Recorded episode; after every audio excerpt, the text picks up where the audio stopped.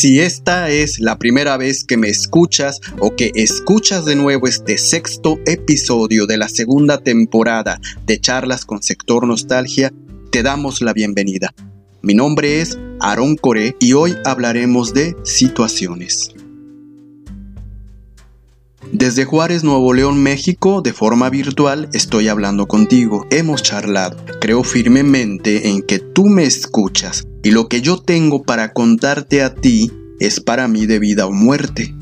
Si tú no lo escuchas, entonces para mí el mundo se acaba. Parece una locura, ¿no? Pues no lo es. A diario realizas acciones parecidas con una profunda motivación y dichas acciones suelen ser de vida o muerte. Para ti, para el actor y para la actriz. En el 2016 salí de la casa rumbo a mi trabajo. Eran alrededor de las 7 a.m. y estaba iluminado. Y el lugar donde se detenía el transporte estaba repleto de personas. Yo caminé a dos o tres metros de ellos y de pronto salieron dos hombres de una esquina y uno me enseñó un cuchillo. No escuché su voz, solo vi el objeto y me puse nervioso porque era el tercer asalto en mi vida. Comencé a pedir auxilio en medio de la adrenalina y el miedo, pero nadie de las personas que esperaban el transporte gritó, intervino o hizo alguna mínima acción. Solo veían y callaban. Se dio un forcejeo, intentaron herirme con el cuchillo para que me callara y ese acto fue demasiado violento para mí. De pronto estaba en el suelo, no recuerdo cómo llegué ahí, los dos delincuentes no se iban, seguían intentando herirme y cada que intentaban hacerlo pensaba esto es el final. Pero en mi mente se dieron imágenes de mi madre cosiendo, su mirada y un recuerdo de un cuaderno en blanco donde yo escribía. Ver esas imágenes de mi madre y sentir el fin de mis estudios me hicieron resistir. Comencé a gritar la palabra no, no, no con todo mi ser, porque yo sentía que estaba solo en esos minutos que eran eternos, lo recuerdo muy bien, era como todo en cámara lenta. No dejé de mirar al hombre con el cuchillo en su mano, a él me dirigí, el otro me golpeaba la espalda, la cara, no me importaba en ese momento, y yo solo seguía pateando la mano del que se acercaba a mí con furia para hundirme el cuchillo. Cuando le di la última patada en su pecho, lo empujé con tanta fuerza y pensé, si viene de nuevo hacia mí, ahora sí se acaba todo. Pero se fueron. Los dos se fueron y por supuesto me levanté y grité a todas las personas. Ustedes no hicieron nada, querían ver que me mataran. Eso me sucedió en la vida real y es una acción dramática como la conocemos en el teatro. La he registrado en mi memoria y en el proceso actoral. Estos delincuentes irrumpieron en mi realidad y cambiaron mi rutina diaria. ¿Qué pasó al ver el cuchillo? provocó algo en mí. En esos instantes era morir o vivir. ¿Qué me hizo accionar? ¿Lo detectaste? Fueron las imágenes de mi madre y pensar que ya no estudiaría nunca, que generó un conflicto. El no me quiero morir. Eso impidió el objetivo de esos dos delincuentes, me resistí y eso generó el conflicto. Yo quería vivir y ellos herirme por no haber tenido nada para robarme. ¿Qué otra cosa observaste?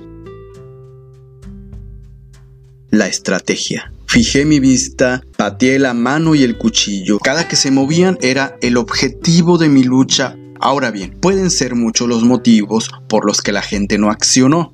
Para el tema de este podcast lo indicaré como algo que puede servirnos a ti y a mí para la actuación. Uno reacciona ante algo que rompe con nuestra vida diaria, que irrumpe en el espacio y que no estaba ahí antes. ¿Qué harías tú al ver esa escena cercana a ti? ¿Cómo reaccionarías en la escena?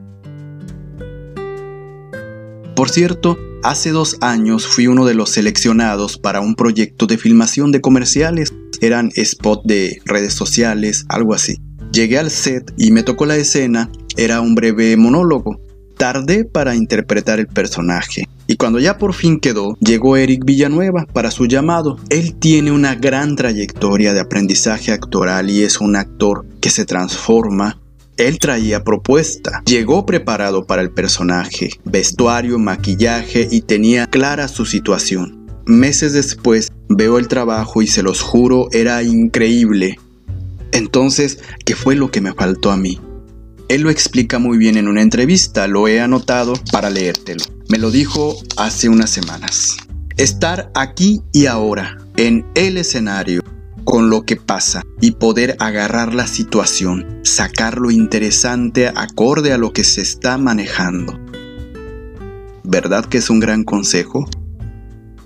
Además, otra cosa, Eric manifiesta con todo su ser otro punto importante para el proceso actoral, el de tener conciencia social. Él entra en la situación al interpretar un personaje que ha sido violentado, violentada, asesinado, asesinada, desaparecido, desaparecida. Y mientras eso no termine, él afirma que va a seguir alzando la voz.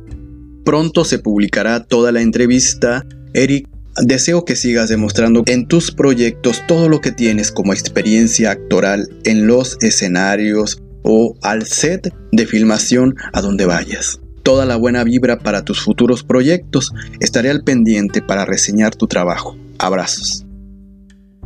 Y a ti que me escuchas, te platico estas anécdotas porque después de la práctica viene la reflexión porque hay una revista llamada Paso de Gato que imprime ensayos, dramaturgias y obras de investigación teatral muy interesantes y los ensayos que se imprimen son de autores de distintos países de América Latina.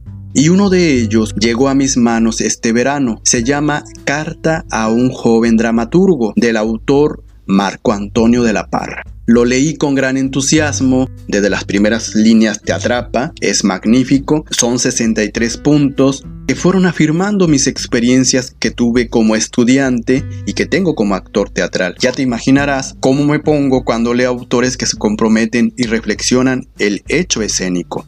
A mi madre seguro la tengo harta, a mi hermano también y a mi sobrina que conviven a diario conmigo. leo algo, me emociono y me paro de mi asiento y voy a la cocina o a donde estén a decirles, ¿saben que He encontrado un autor magnífico. Fíjense, todo lo que escribe se relaciona con mis procesos creativos. Prometeré ya no molestarlos tanto.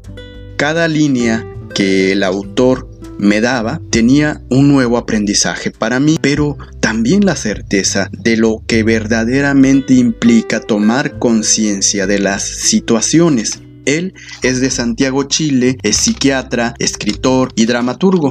Se observa toda su experiencia en esta carta, me llamó la atención cómo sugiere imantarnos de las situaciones que ocurren en la vida. Para él la calle es una de las mejores escuelas porque ahí uno recibe y vive las escenas dramáticas. Él pide que tú tengas los ojos abiertos y los oídos, que te conviertas en un experto cazador o cazadora de la acción dramática.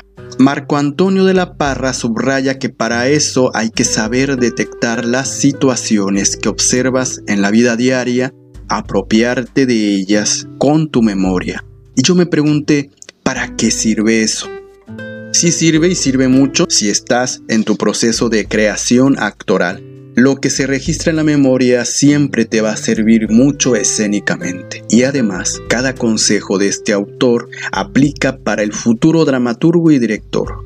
Ojo con esto, no hay recetas.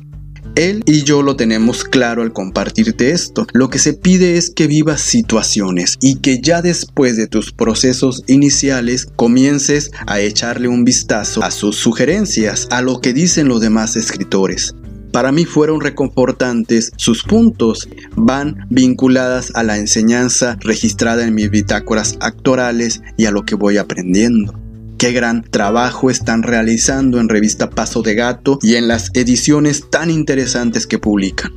Sigue trabajando en tu proceso actoral, no dejes de entrenarte, cada que tengas la oportunidad de estar interpretando un personaje, apropiate de la situación como si la acción que realizara fuera de vida o muerte.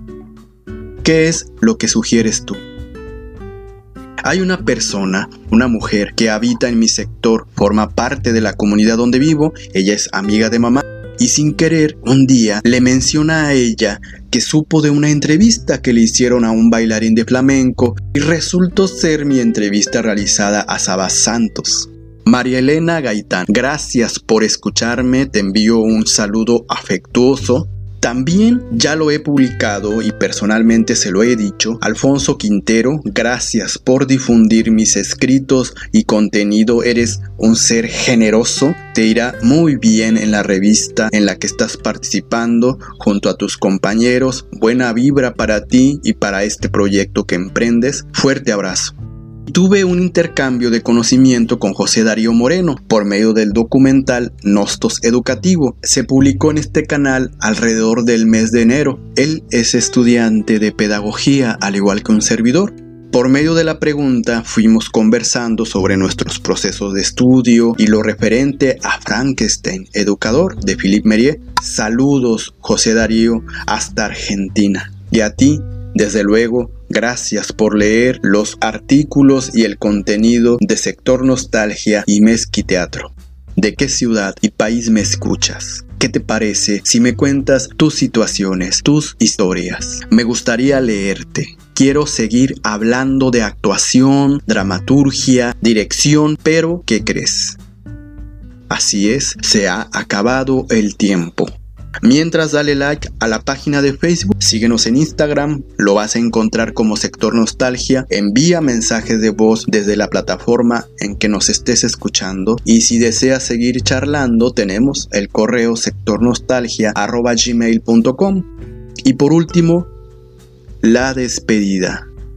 Si estás en algún lugar de este mundo, en cualquier espacio y tiempo en que te encuentres, solo resiste resiste. A alguien le está pasando algo que cambiará su vida. Detéctalo. Reténlo en tu memoria.